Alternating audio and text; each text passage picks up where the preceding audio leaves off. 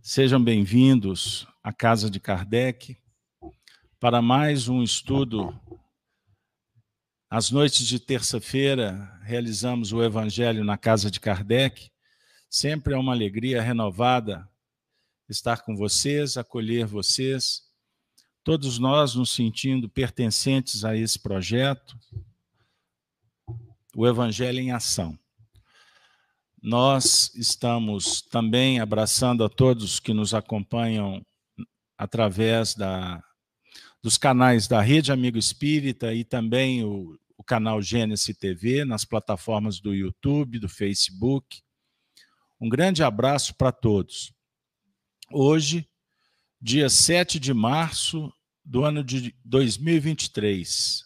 Olha que data bonita. 7 do 3, 2023. É isso aí. Espero que essa data possa marcar as nossas almas, que a nossa atividade de hoje possa marcar os nossos corações sob o ponto de vista do despertamento da consciência, quantas responsabilidades que assumimos perante o Pai. Então, nós vamos iniciar a jornada. Eu convido a todos para que possamos, nesse momento, fazer a prece inicial. Vamos nos desvincular do mundo de fora. Agora é o momento de cuidar da alma. Vamos lá. Recordando Jesus, quando nos ensinou há dois mil anos a oração que ficou conhecida como Pai Nosso, a oração dominical, o mantra do bem. Ele nos ensinou dizendo assim: Pai nosso que estais nos céus, santificado seja o vosso nome. Venha a nós o vosso reino, seja feita a vossa vontade, aqui na terra como nos céus. O pão do corpo e do espírito, conceda-nos sempre, Senhor. Perdoa os nossos erros, os nossos limites. Lembrando o perdão, lei da natureza na proporção que aprendermos a perdoar, abençoar a vida, os seres da criação. Não nos deixes cair novamente nos erros, no mal que ainda habita nos nossos corações, o orgulho, a vaidade, o egoísmo. Livra-nos, Senhor, das contaminações de fora, dos embates espirituais. Livra-nos, Senhor, do mal, da inveja, do despeito, dos ataques. Livra-nos, Senhor, dos perigos que ainda nos matriculamos face às nossas imperfeições, abrindo tomadas mentais e estabelecendo sintonia com aqueles entes que vibram em faixas inferiores. Que o bem, a caridade, seja sempre o escudo protetor. E que a esperança, a fé, a virtude da coragem, da perseverança, da liberdade, sejam trabalhadas em nossas almas. Assim, que as nossas orações envolvam também aqueles que sofrem, espíritos necessitados, as famílias carentes, nossos irmãos perdidos, encarnados ou desencarnados. Que a nossa reunião se transforme em um oásis terapêutico de bênçãos. E também um liceu de esclarecimento sobre o ponto de vista da verdade, da justiça, da virtude, da sabedoria, da fraternidade e da paz. Pedimos permissão, então, para iniciar mais um evangelho na casa de Kardec. Que assim seja. Bom, pessoal, hoje, com muita alegria, nós estamos recebendo a nossa companheira Cida. Para nós é a Maria Aparecida Vidigal. Não, a Cida. A Cida também. Cida, companheira da casa desde os primeiros momentos, cumprindo tarefas profissionais, nos deixou momentaneamente, mas seja bem-vinda quando possível, que você possa continuar sintonizada com esse projeto e também nos oferecer os seus valiosos contributos sob o ponto de vista do, das pesquisas, dos estudos, dentro desse cenário de aprendizado. É, então, nós vamos a, aproveitar o ensejo. Eu vou convidar a Cida para fazer a leitura, lembrando que o tema Evangelho na Casa de Kardec. Hoje, especialmente, vamos trabalhar verdadeiro profeta. Então, a, a Cida, eu peço você que cite a fonte, é, e faça a leitura do item 9 para nós. Boa noite a todos. Que Jesus esteja conosco nesse momento de estudo. Nós vamos falar, né, nós vamos tratar hoje do capítulo 21, o Evangelho segundo o Espiritismo. Haverá falsos cristos e falsos profetas. Em especial, o item 9, que trata dos caracteres do verdadeiro profeta. Desconfiai dos falsos profetas. É útil em todos os tempos essa recomendação mas, sobretudo, nos momentos de transição, em que, como no atual, se elabora uma transformação da humanidade. Porque então uma multidão de ambiciosos e intrigantes se arvoram em reformadores e messias. É contra esses impostores que se deve estar em guarda, correndo a todo homem honesto o dever de os desmascarar Perguntareis, sem dúvida, como reconhecê-los? Aqui tendes o que os assinala. Somente a um hábil general, capaz de o dirigir, se confia o comando de um exército. Julgais que Deus seja menos prudente do que os homens?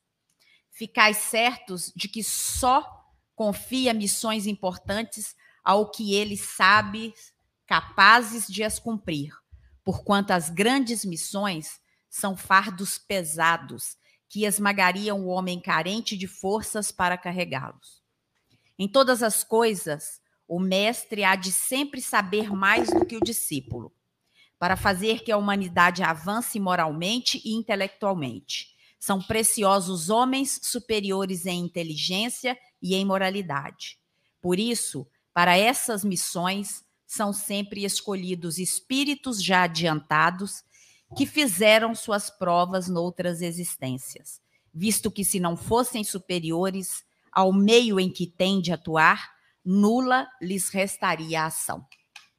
Posto isso, a vez de concluir que o verdadeiro missionário de Deus tem de justificar pela sua superioridade, pelas suas virtudes, pela grandeza, pelo resultado de sua influência moralizadora de suas obras, a missão que se diz portador.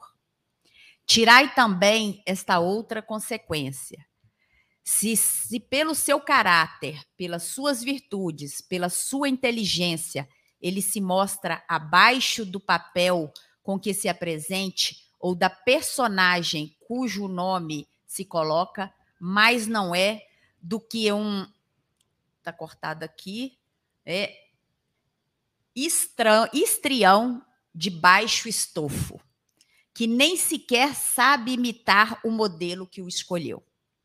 Outra consideração: os verdadeiros missionários de Deus ignoram-se a si mesmo. Em sua maior parte, desempenham a missão a que foram chamados pela força do gênio que possuem, secundado pelo poder oculto que os inspira e dirige a seu mau grado, mas sem desígnio premeditado. Numa palavra, os verdadeiros profetas se revelam por seus atos. São adivinhados ao passo que os falsos profetas se dão eles próprios como enviados de Deus. O primeiro é humilde e modesto, o segundo, orgulhoso e cheio de si. Fala com altivez e, como todos os mendazes, parece sempre temeroso de que não lhe deem crédito. Alguns desses impostores têm havido pretendendo passar por apóstolos de Cristo, outros pelo próprio Cristo, e para vergonha da humanidade, hão encontrado pessoas, asás crédulas, que lhes creem nas torpezas. Entretanto, uma ponderação bem simples seria bastante a abrir os olhos do mais cego, a de que se Cristo reencarnasse na terra, viria com todo o seu poder e todas as suas virtudes, a menos se admitisse o que for absurdo que houvesse degenerado. Ora, do mesmo modo que se tirardes a Deus um só de seus atributos, já não tere, tereis Deus de tirardes uma de só de suas virtudes ao Cristo. Já não mais a tereis. Possuem todas as virtudes, o que se dão como sendo Cristo? Essa a questão. Observai-os, percrustai-lhes as ideias e os atos, e reconhecereis que, acima de tudo, lhes faltam as qualidades distintivas do Cristo, a humildade e a caridade, sobejando-lhes as que o Cristo já tinha, a cupidez e o orgulho, as que Cristo não tinha, a cupidez e o orgulho. Notai ao demais que neste momento há em vários países muito muitos pretensos cristos, como há muitos pretensos Elias, muitos Joãos, muitos Pedros, e que não é absolutamente possível sejam verdadeiros todos. Tende como certo que são apenas criaturas que exploram a credulidade dos outros e acham cômodo viver à custa dos que lhes prestam ouvidos. Desconfiai, pois, dos falsos profetas. Maxime numa época de renovação, qual a presente, porque muitos impostores se dirão enviados de Deus. Eles procuram satisfazer na terra a sua vaidade. Mas uma terrível justiça os espera, podeis estar certo. Erastos, Paris, 1862. Muito bem. Quer comentar? Vamos dar boas-vindas para Sony. Sony, pega o microfone. Seja bem-vinda, seja bem-vindo todos que estão chegando agora. Você que está em casa. Dona Mirtz está em casa hoje, olha. Oh, Dona Mirtz, só não veio, hein? Curte o sofá aí, Dona Mirtz. Abraçando a Yara, Valfrida, a Ana, a Alice, a Auresina, todo mundo que está em casa. Bom,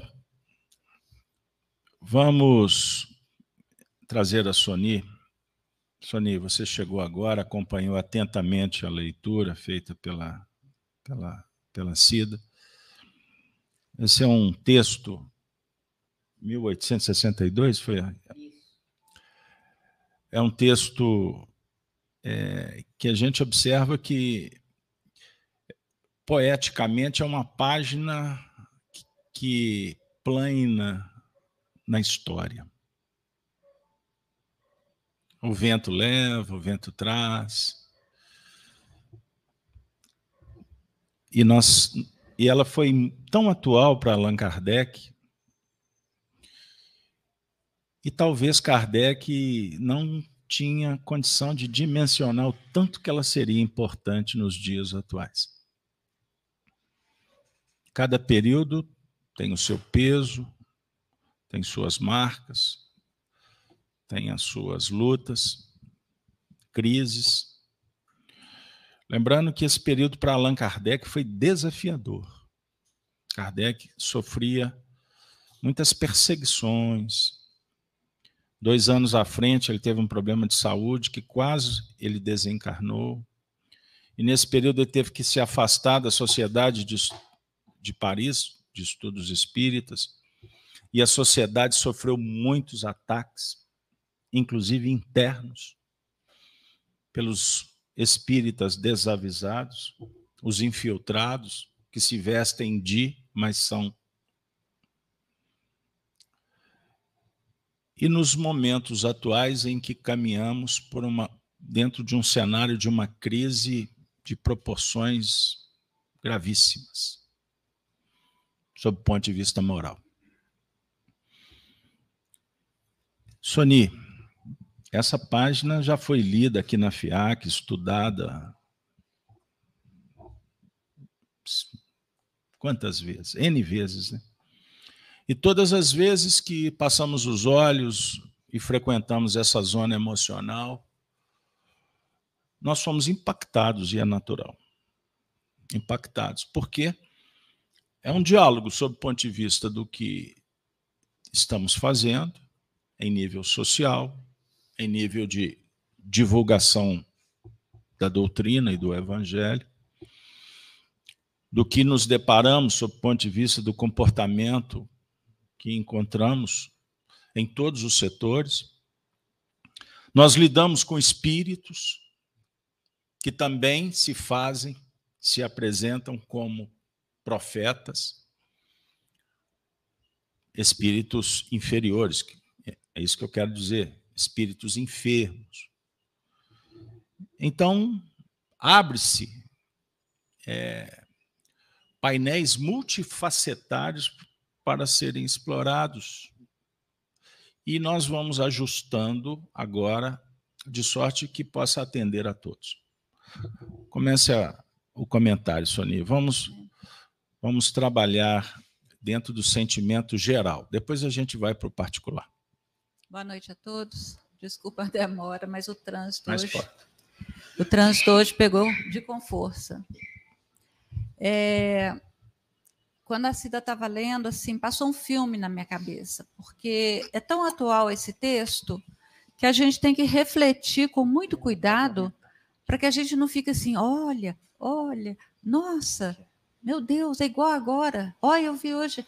Então, assim, com o advento da, da, da, da modernidade da internet, dessa facilidade da gente ter todas as, as notícias a tempo e a hora, né? Tudo assim, rapidinho. E aparecem muitos, muitas pessoas na internet, para todo lado, que se colocam como, é, aliás, a maioria, como espíritas, videntes, é, sabedores, conhecedores, né? E, e assim muito é, evoluídos se colocam nessa posição. E olha o cuidado que a gente tem que ter na hora de filtrar essas coisas, porque é, é, as notícias são muitas, as novidades são enormes hoje em dia, uma rapidez muito grande para a gente assimilar. E eu então estava meditando aqui sobre isso, porque como a FEAC, quando nós começamos com a FEAC, a gente ainda não tinha essa modernidade tão assim punjante e tão assim ampla como é hoje. Então, é, eu fiquei meditando sobre isso. Olha, a gente já viu esse tema quantas vezes, mas nunca me tocou tão profundamente como hoje. Porque realmente você abre uma, uma, uma, uma telinha ali e você tem tudo nas suas mãos. E aí eu fiquei meditando: será que todos nós não somos profetas? Todos nós não somos enviados de Deus? Eu fiquei meditando sobre isso, porque toda vez que eu vejo uma pessoa na internet se intitulando espírita, vidente, trazendo previsões e outras coisas, assim, nunca muitas coisas boas, muitas coisas ruins. Eu falo, poxa vida, será que eu também não sou uma vidente, uma enviada de Deus? e que eu posso também fazer alguma previsão de que isso não, não vai acontecer se a gente entrar em prece, se a gente ficar em oração, se a gente vibrar no positivo, se a gente, né, se todos nós, eu falo toda a humanidade, se nós começarmos a pensar diferente, a mudar as nossas posturas, a gente não é espírita, a gente não é. Então, se eu tenho um, sentimento que não está bom, que, eu, que vai acontecer alguma coisa, e a gente tem esses, esses sentimentos de vez em quando, O que, que eu vou fazer? Eu vou entrar em prece. É a primeira coisa que vem na minha cabeça, não tem outra, outro remedinho melhor do que a prece para isso tudo. Então, é assim, em vez de ficar falando o que vai acontecer, o que estou vendo, ó, oh, não. Vamos ficar em prece, vamos pensar em Jesus, vamos trazer Maria Santíssima para dentro de nós, do nosso lar, da nossa convivência com todos nós, porque de, de, de dificuldade já, já basta a nossa encarnação atual. A gente tem que lidar com tantas coisas no dia a dia que o dia às vezes fica até curtinho. Para a gente ficar prestando atenção naquilo que não vai nos trazer benefício e que vai nos colocar cada vez mais é, é, envolvidos em, em, em, energias que não são positivas.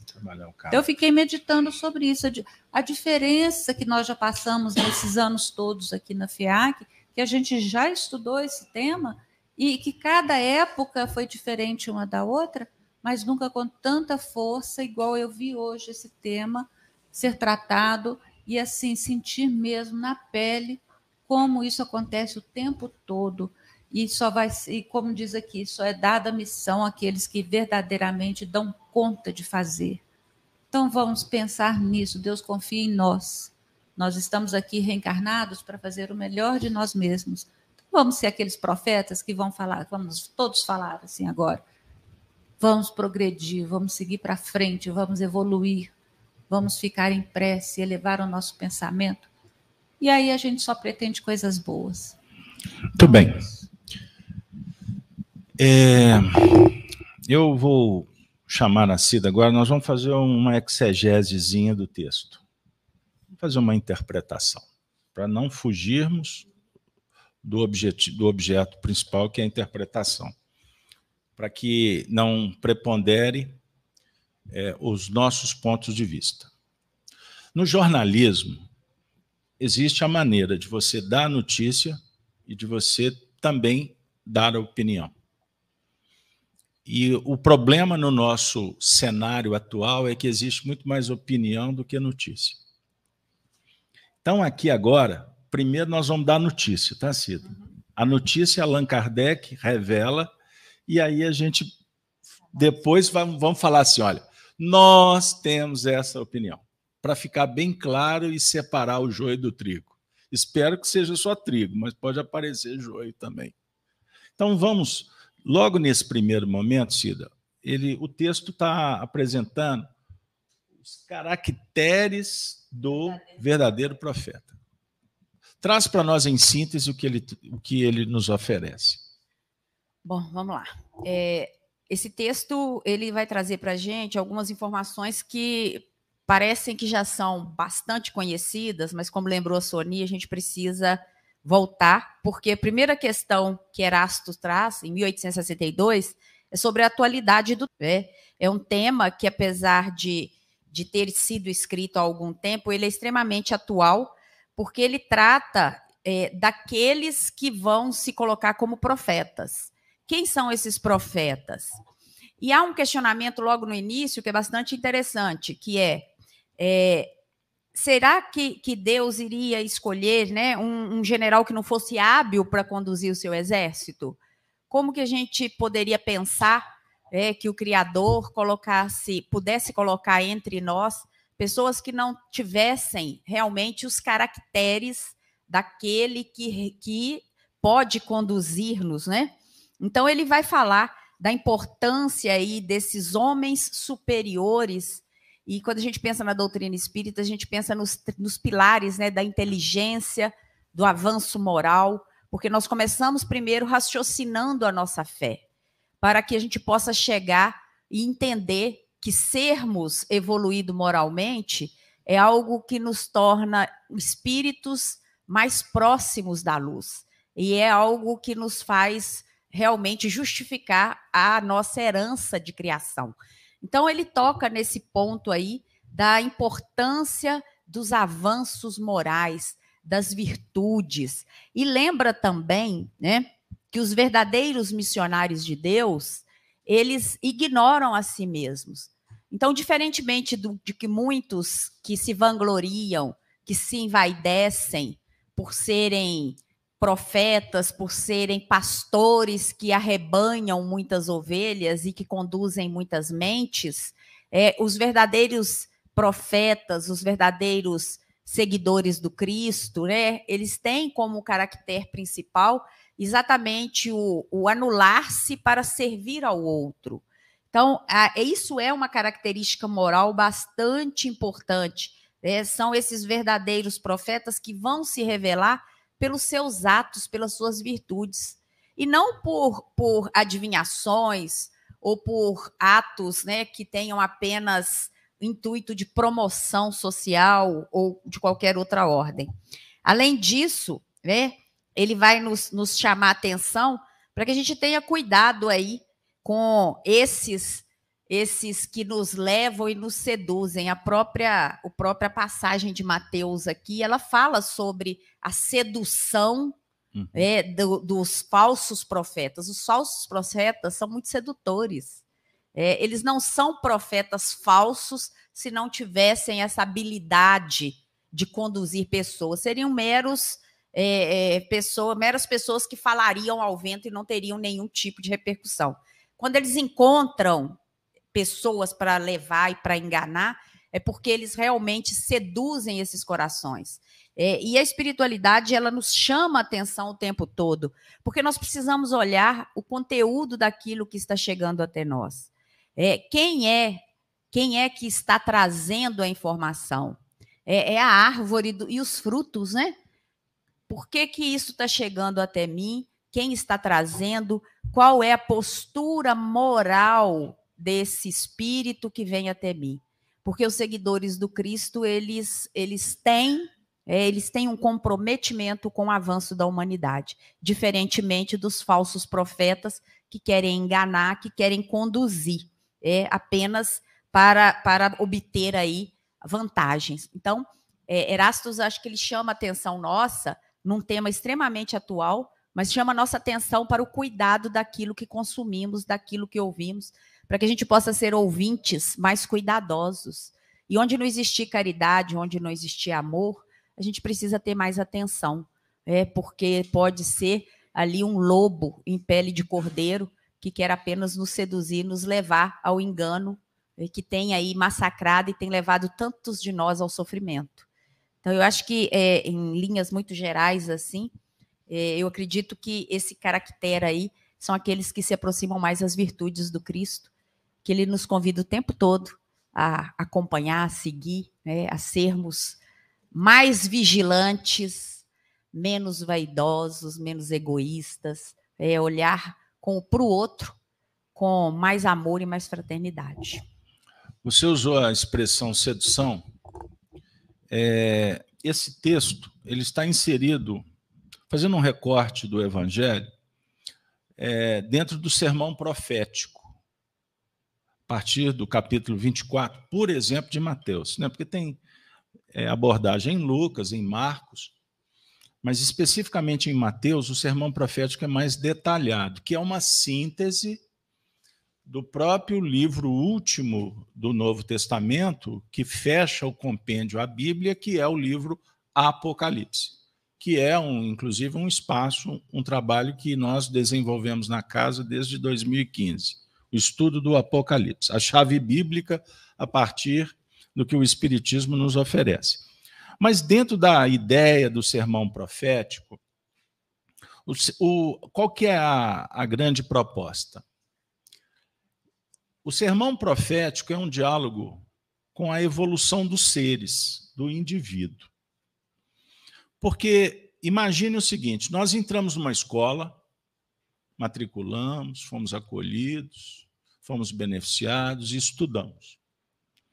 O sermão profético diz o seguinte: olha, vai chegar um tempo que nós vamos ter que responder, nós vamos ter que provar que aprendemos. Nós vamos ter que responder um gabarito, uma prova, vamos fazer trabalho de grupo, né, Cida? Vamos fazer prova oral, prova aberta, arguição, lembra? Pois bem, é assim que a gente aprende. Então é o chamado testemunho, testemunho. Então o sermão profético, ele é um, um projeto que se encaixa em todo o período da história humana.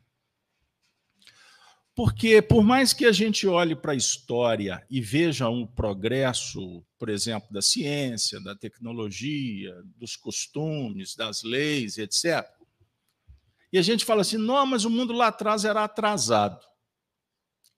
Isso não é verdade. Isso não é verdade. Numa análise humana, sim.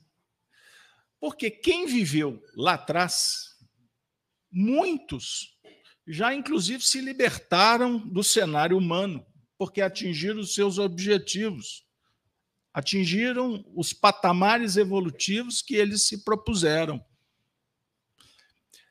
A grande maioria vem repetindo, vem matriculando, fazendo seus testes, sendo reprovados, aí a gente morre, depois a gente nasce, é a história da reencarnação.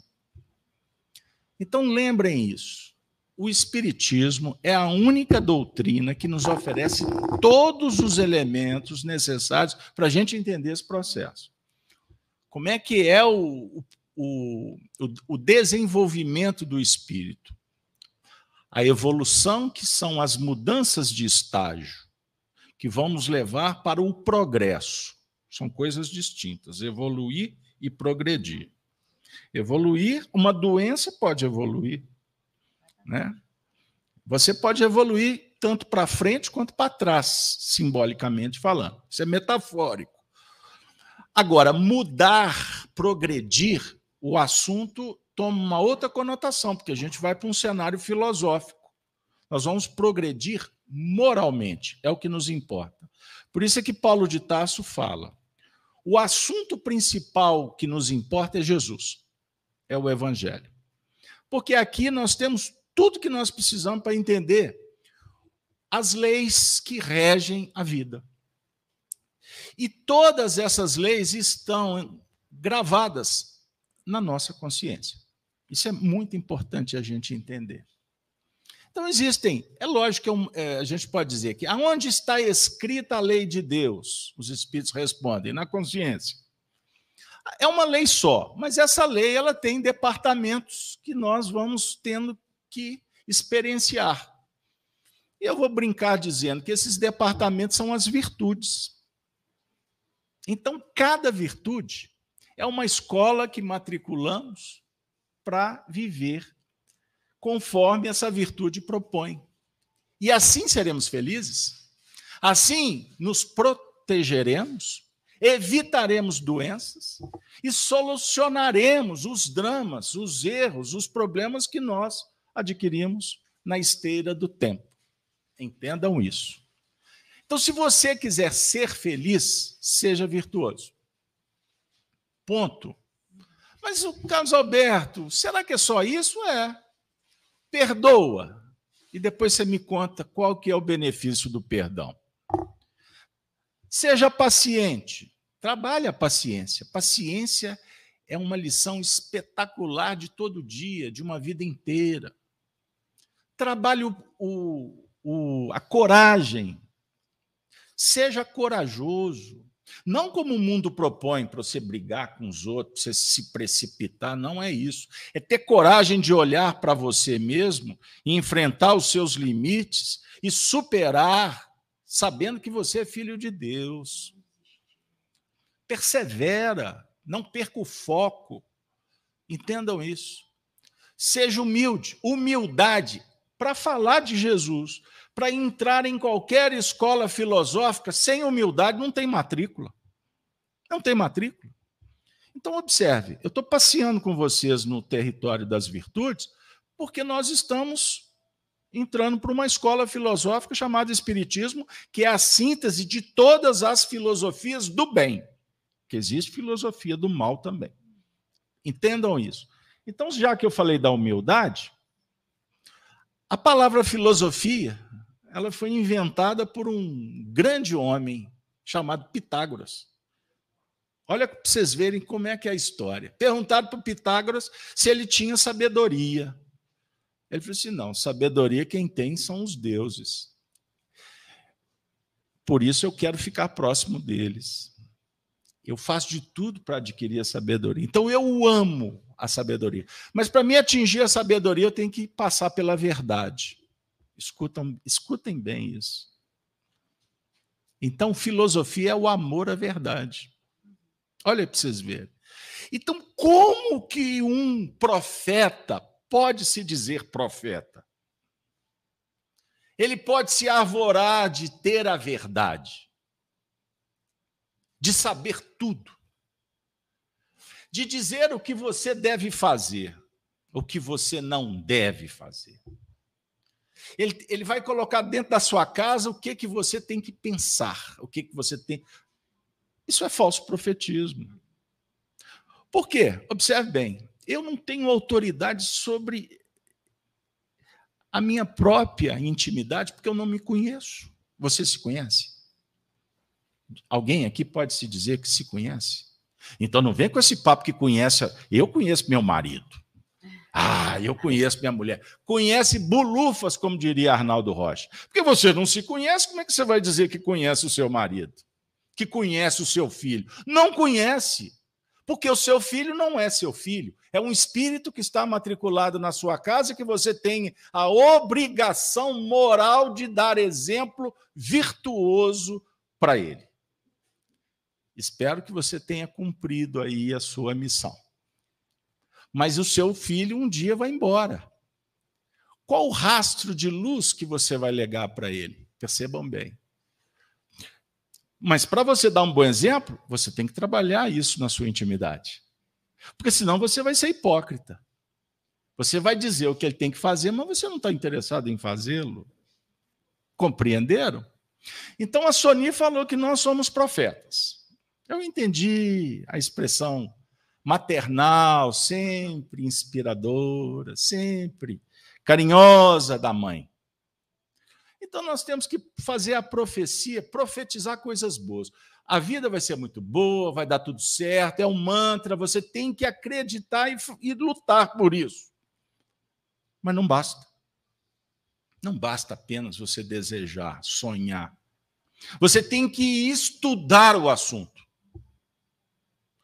Você tem que baixar a bola e entender que você não está aqui para brincar. Que nós não reencarnamos para fazer turismo. Que se a vida está difícil desde lá de trás, que bom. Porque quanto mais difícil, mais forjado você vai estar, sendo preparado para uma caminhada futura, não só do agora. Você é espírito imortal. Você não vai morrer, o seu corpo vai. Seus pais não morreram, os corpos deles morreram. Eles continuam no além-túmulo. Se a nossa conversa não for nesses termos, não tem sentido você ser uma pessoa virtuosa. Então eu posso aprontar por aí, arrumo um bom advogado, dou um jeitinho, driblo a lei, uso recursos, me livro. Não é assim que acontece por aí? Em alguns casos, né? Em alguns casos. Tem pessoas que pensam assim. Tem gente que sai de casa todo dia para passar a perna em alguém. Tem gente que sai de casa para pensar só em si mesmo, pensar só no próprio umbigo. Então, o falso profetismo é um assunto que ele pode ser trabalhado de N formas. Dentro de casa, estamos sendo falsos profetas? Ou estamos lutando para ser um bom profeta? profeta é aquele que vê lá na frente. E no dizer de André Luiz, é aquele que vive o futuro na realidade do hoje, sabendo que não será compreendido, portanto, perseguido. A intolerância vai imperar. Vão chamá-los de doido.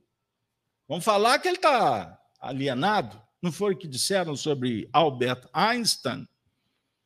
Não foi o que falaram sobre Chico Xavier? Você vai fazer caridade, a sua vida é só ajudar os outros? É, isso é que me deixa feliz, é meu compromisso com Jesus. Lembra quando tu falastes para sua mãe, mãe, vamos? Não posso, meu filho, eu tenho que cuidar. Mãe, mas só tem que pensar na senhora. Não, mas eu não posso, eu tenho que cuidar. Ela estava cumprindo a profecia dela. Ela estava sendo uma sacerdotisa. E a família inteira jogando pedra. Entenderam?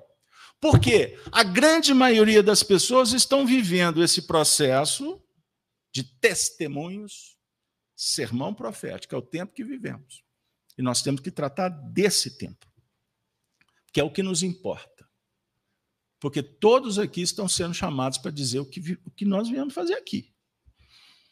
Então, por que nós estamos escutando essa história? Porque os espíritos estão falando assim, ó, cuidado com essa turma aí de fora. Sim, a Cida falou muito bem. Aprenda a beber em fonte boa. Porque você não pode ter uma telinha brilhante que coloca imoralidade dentro da sua casa e esperar que aquela telinha vai colocar moralidade dentro da sua casa. Começa por aí a contradição. Então, aquela fonte já está conspurcada. Você vai continuar mantendo aquele caixote luminoso ligado? Ou você vai sintonizar em outra frequência? É só para dar um dado. Você está ali conversando com uma pessoa. A pessoa só fala coisas negativas. Ela só traz problemas. Você faz de tudo para dizer que vamos mudar o assunto. Não... a pessoa não muda. Como é que você vai fazer? Você vai continuar bebendo dessa fonte? Você tem que aprender a tirar, a sair da sintonia. Eu não estou dizendo que você não vai conviver mais, porque se tiver no seu sangue, você não tem como trocar. Tem como trocar de pai? Tem como trocar de filho? Maria tem, né? E mulher? É, é, é melhor ele te trocar. Porque se você troca, costuma depois você ser trocado e virar troco. Eu estou brincando aqui com os trocadilhos, mas para dizer o seguinte: nós não podemos trocar. As pessoas não são peças. Mas você pode selecionar. Você não é obrigado a beber dessa fonte o tempo todo. E, e se você me permite aqui uma parte, é, a gente tem que tomar muito cuidado né, com o que chega até nós. É, é, muitas vezes, até bem, mesmo dentro da doutrina espírita, a gente percebe que as obras básicas de Allan Kardec passam, deixam de ter importância, e até em algumas casas, e outras obras de menor ou de nenhum valor passam a ser aquelas que vão direcionar os trabalhos da casa.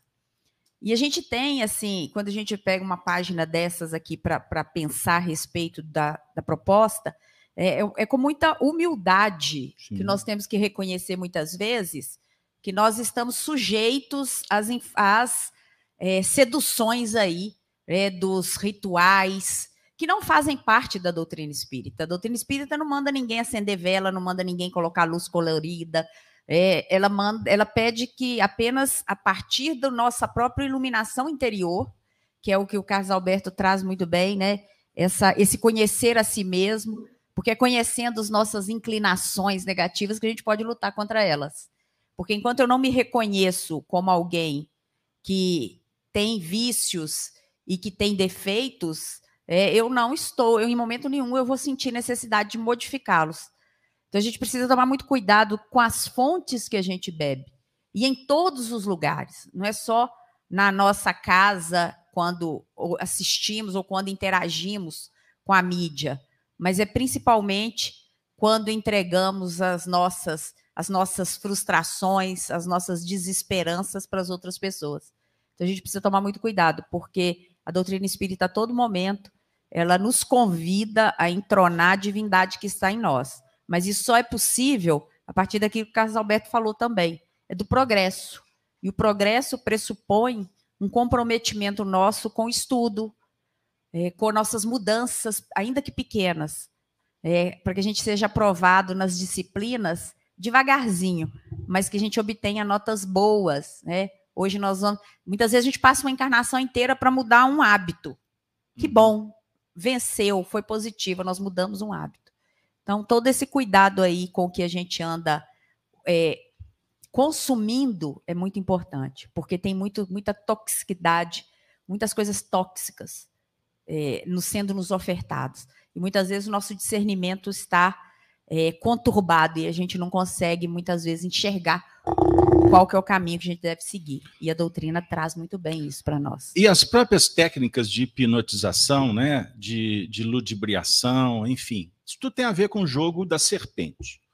Eu ia tocar, você falou de sedução, é, o símbolo da serpente do primeiro, do, dos primeiros movimentos do livro Gênesis, que ficou conhecido como a serpente do paraíso, é exatamente o grande desafio para que a gente possa superar.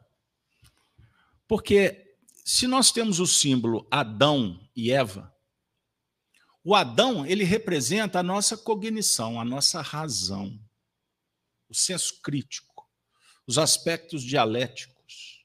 Né? Esse, é o, esse é o Adão que está aqui dentro. Mas nós temos a Eva aqui dentro.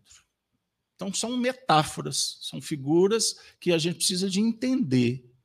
Então, quando a serpente propõe, seduz, não é o Adão que cai, é o sentimento.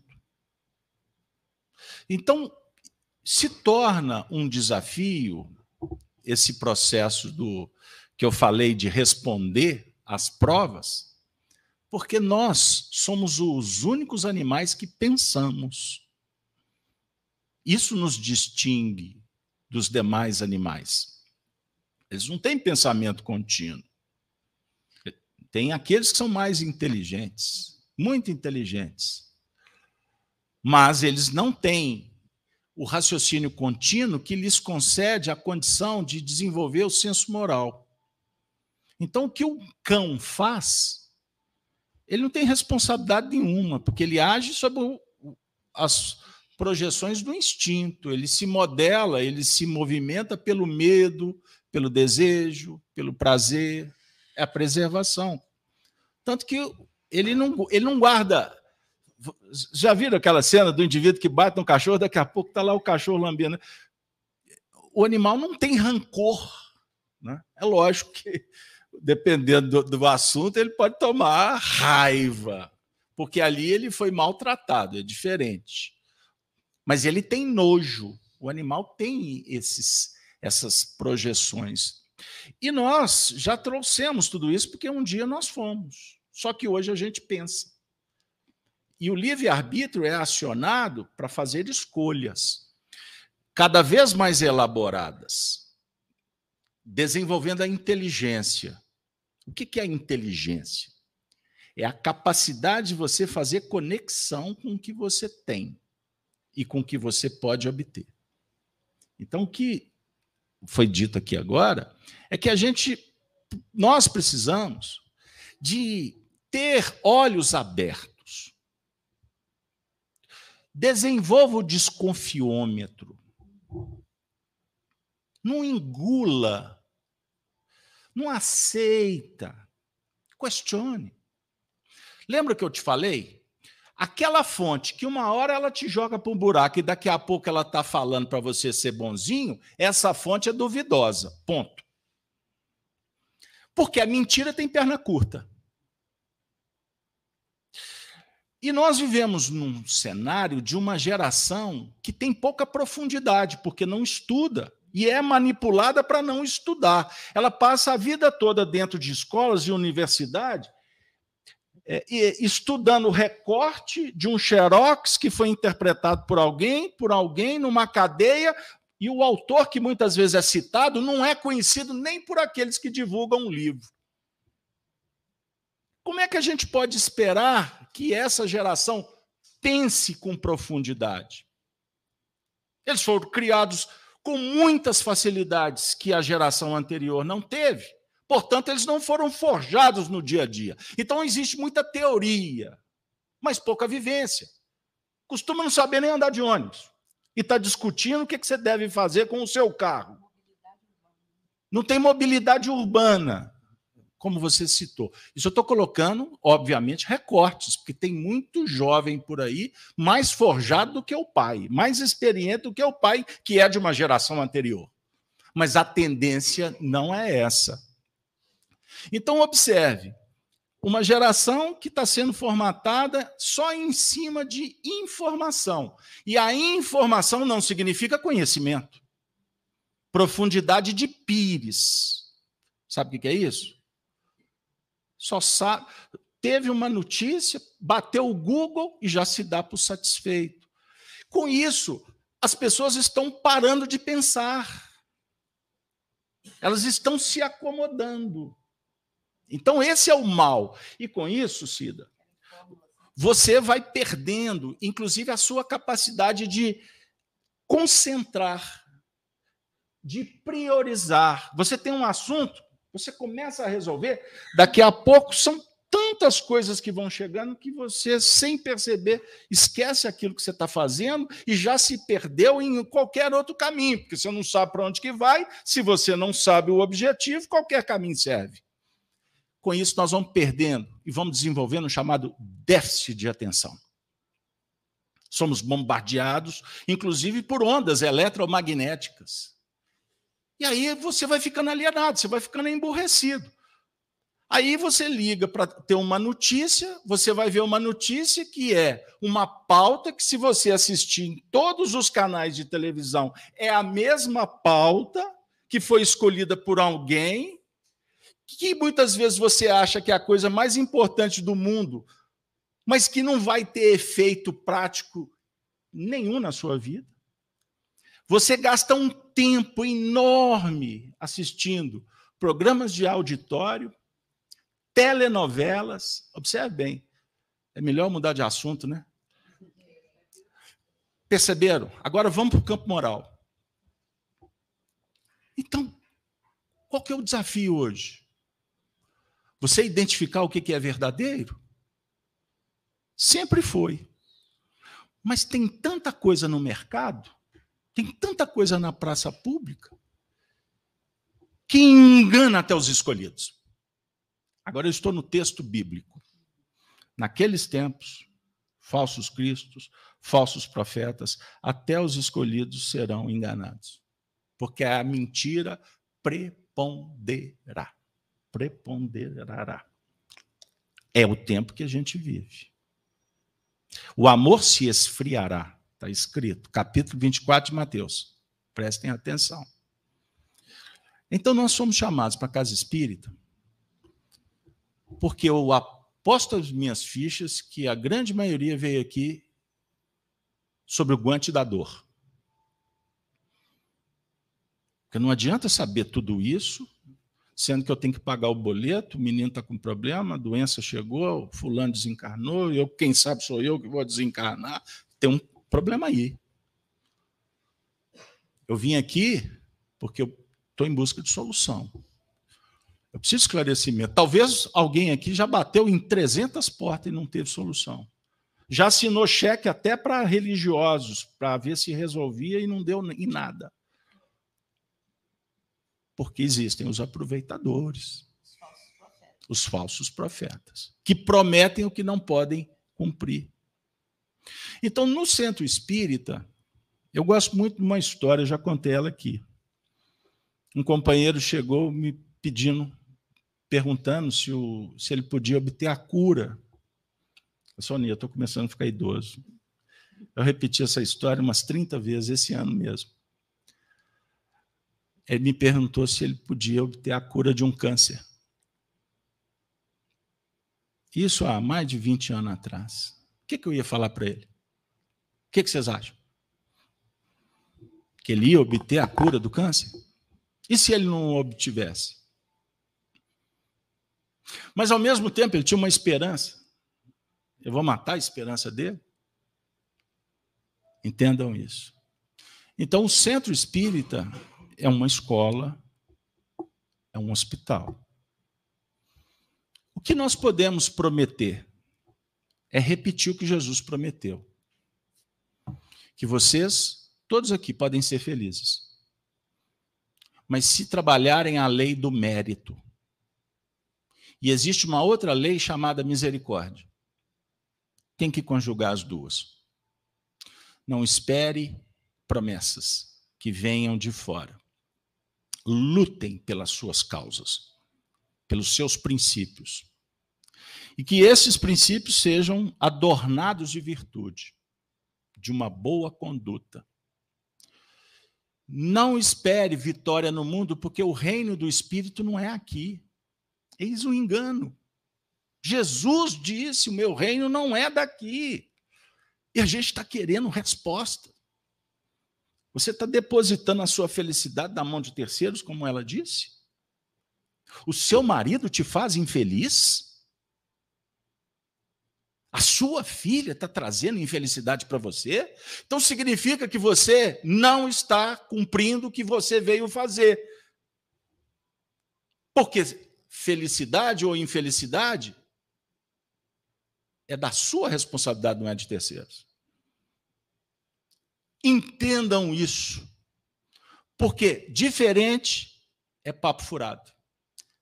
A gente entra para os territórios do ego, justifica, saímos por aí projetando pseudos virtudes, que não são virtudes, queremos ser bonzinho, fazemos negociata com todo mundo, não queremos enfrentar os problemas, porque eu não quero problema.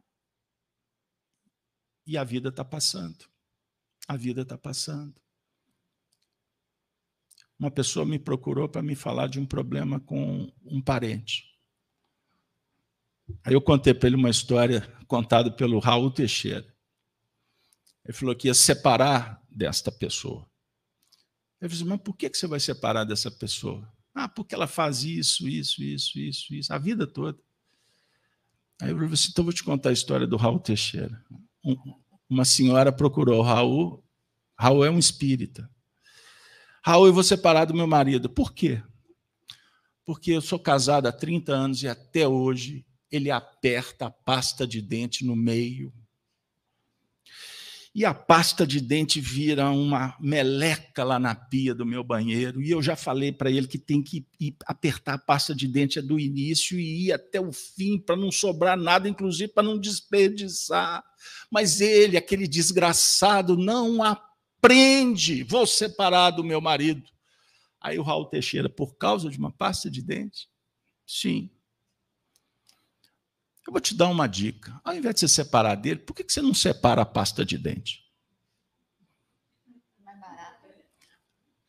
Passou um mês, ela voltou. Ô, oh, Raul, eu queria te agradecer. Por quê? Eu separei a pasta de dente. Eu comprei agora uma pasta para ele e uma pasta para mim. Ponto! A solução do vosso problema é separar a pasta de dente, você não vai separar do indivíduo. Perceberam? Então, nós estamos num, num momento que a gente tem que aprender a selecionar aquilo que está nos julgando para baixo, nos desviando do caminho, e aquilo que pode nos fazer feliz. E não existe nenhuma proposta do mundo comparada com a de Jesus. Você só será feliz se você se, se realizar espiritualmente. Cuida de você, cuida da sua alma, aprimora, se esforça, todo dia escolhe para exercer uma virtude. A Cida falou: uma encarnação, uma virtude já está bom. Já está bom demais. Então faz o seguinte: amanhã, coloca no caderno. Vou trabalhar a virtude da paciência. Depois da manhã, vou trabalhar a virtude da generosidade. Depois da manhã, Vou trabalhar a virtude do perdão. Essa pula para frente, Casalberto, porque eu não aguento a minha sogra. Não, então tá bom, pula para frente. Vou, vou. Entenderam o que eu quero falar? Compra uma agenda. Coloca na agenda cada dia uma virtude.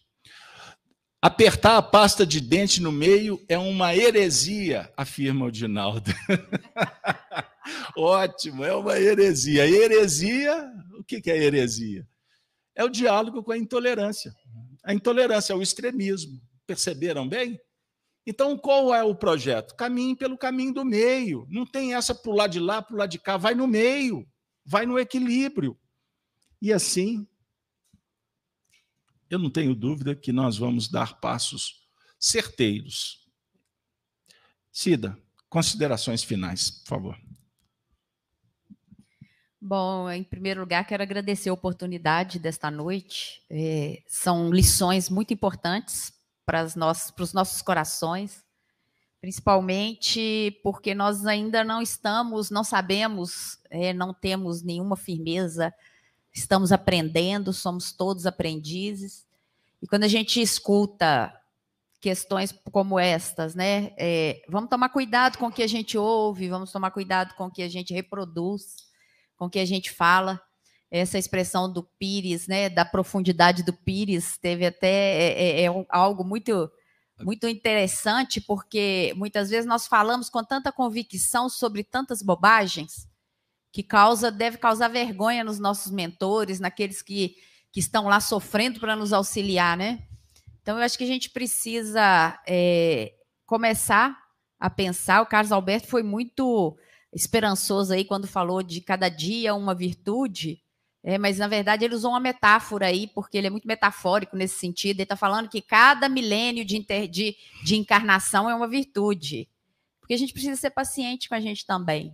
É, é, e ter paciência com o outro, muitas vezes a gente vai escutar.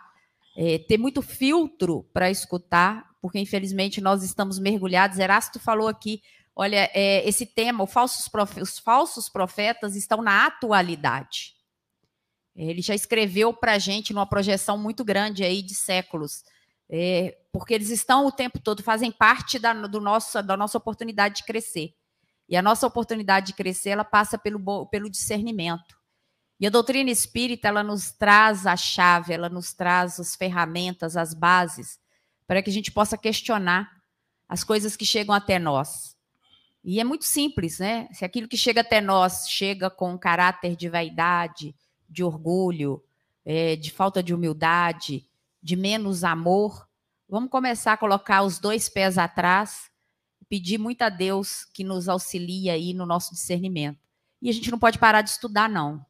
Estudar é o ponto principal para que a gente comece a, a consolidar os nossos instintos para que eles se tornem virtudes.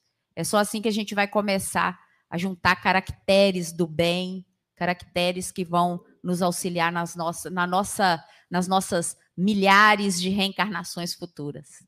Então, que Deus abençoe a todos nós, que a gente possa ter muito discernimento para estar diante aí dos falsos profetas, também com muita misericórdia, porque hoje eles estão é, envolvidos na escuridão da ignorância e eles também serão resgatados. A gente tem que lembrar que o sol ele, ele nasce para todos, né? Até para os lugares mais sujos sombrios. Então, assim como nós temos a oportunidade de ter aí informações sobre a doutrina, não tenhamos dúvida que aqueles que hoje estão aí patinando na, na ignorância, na treva, também serão iluminados. É isso. Deus abençoe. Muito obrigada a oportunidade. Muito bem. Sonia, daqui a pouco você vai fazer a prece para nós. Eu agradeço a participação de todos, obrigado a presença, o apoio dos amigos que estão em casa, vocês que, que vieram de longe, vocês que moram aqui na, na região bendita. Muito obrigado. Que a gente possa ter essa convicção do apoio espiritual de toda hora. Não foi à toa que Jesus mandou que fundássemos a casa nesta rua, lá no ano de 2008. E com muita simplicidade, sem pretensões, a não ser o desejo de divulgar o Espiritismo, nós estamos aqui caminhando para mais um ano, mais um aniversário, né? Abril está aí, dia 1 de abril nós vamos fazer mais um aniversário aqui. Agradecemos os bons espíritos que estão presentes nessa festa espiritual e que vocês todos possam lembrar. Lembrem disso. O momento é um momento de decisão. Não esqueçam disso. É o momento da seleção. As coisas estão acontecendo de uma forma muito rápida. Tudo muito rápido. Então pense sempre que o bem preponderará. A vitória é certa. Mas o caminho é difícil. Dentro das, das escolhas que cada um está realizando, nós sabemos que a maior parte não está enxergando o tempo que vivemos. A maior parte não está entendendo. Por isso a dor campeia, o índice de doenças mentais aumentando, a quantidade de suicídio absurda. Isso não é divulgado. Que isso não interessa o sistema divulgar. Então façam a parte de vocês. Orem pelos familiares. E eu tenho também repetido: o tempo que vivemos é um momento de falar pouco. Então, essa história de retratinho na rede social tentando vender imagem da felicidade, amanhã a gente vai ver a grande bobagem, que ilusão que é essa. Então, silencia, trabalha com humildade, faça suas orações, porque se você se preparar, naturalmente os espíritos também passarão a contar com a contribuição que vai ser valiosa para ajudar aqueles que estão adormecidos.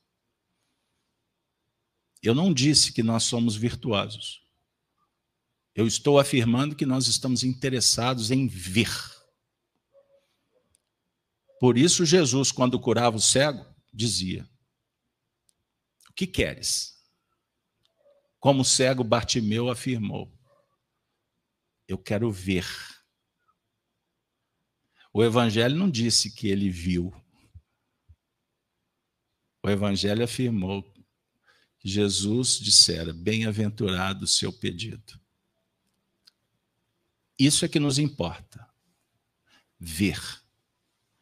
Porque vendo, buscando, a ignorância vai sendo superada, porque o que mais mata no mundo é a ignorância. A causa dos males humanos, a ignorância. Por isso o sistema se interessa em que o emburrecimento coletivo aumente. Porque naturalmente a miséria com isso também. Então oremos, tire cinco, dez minutinhos do seu dia, faz uma leitura de um livro bom, Faz a sua prece, converse com seu anjo guardião. Quando você lembrar dos parentes que já desencarnaram, faça uma oração por eles. Eles conversam com vocês. Muitos deles, não digo todos. Peça inspiração para eles. E quando você sentir um ambiente pesado, o familiar surtado, aquela briga que começou, cala não entra na faixa, o seu silêncio pode ser capaz de mudar, virar a chave.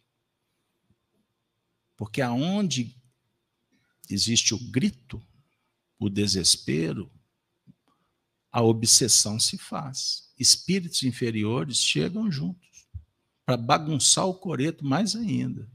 E por isso é que acontecem os crimes, a violência, o desrespeito. Então não julgue o mundo, não condene o mundo, mas saibam que existe uma pandemia moral no mundo.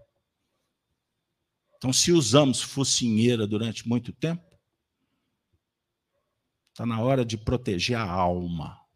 Olha o que eu estou dizendo. Está na hora de proteger a alma. Que Deus nos abençoe que tenhamos alegria no coração. Bem-aventurado o homem que não anda no conselho dos ímpios, não se detém no caminho dos pecadores, nem se assenta na roda dos escarnecedores. Antes, o seu prazer está na lei do Senhor e na sua lei medita de dia e de noite. Ele é como uma árvore plantada junto à corrente de águas, que no devido tempo dá o seu fruto e cuja folhagem não murcha. E tudo quanto ele faz será bem sucedido. Quem gosta de anotar? Salmos, primeiro capítulo, primeiro versículo em diante.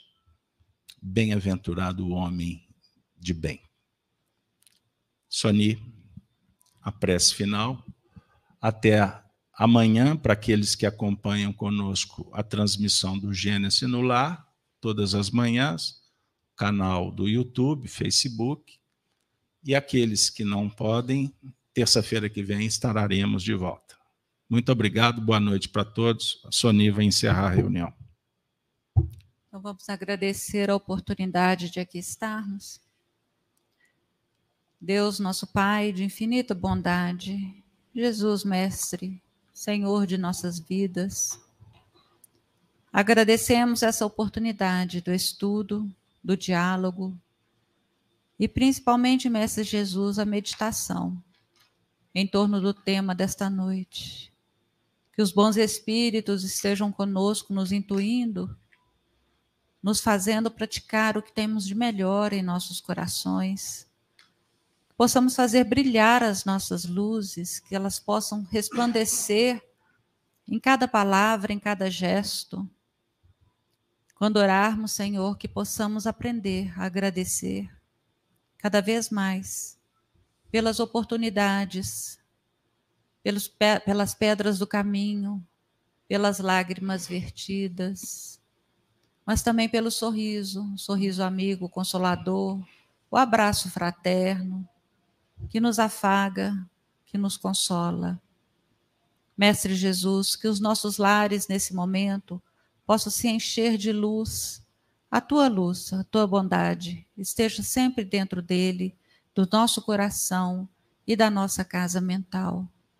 Que possamos compartilhar com todos aqueles que passam pela nossa caminhada, distribuindo um sorriso alegre, um abraço fraterno, um afago que seja apenas um acenar de cabeça, quiçá, pode mudar a vida de uma outra pessoa.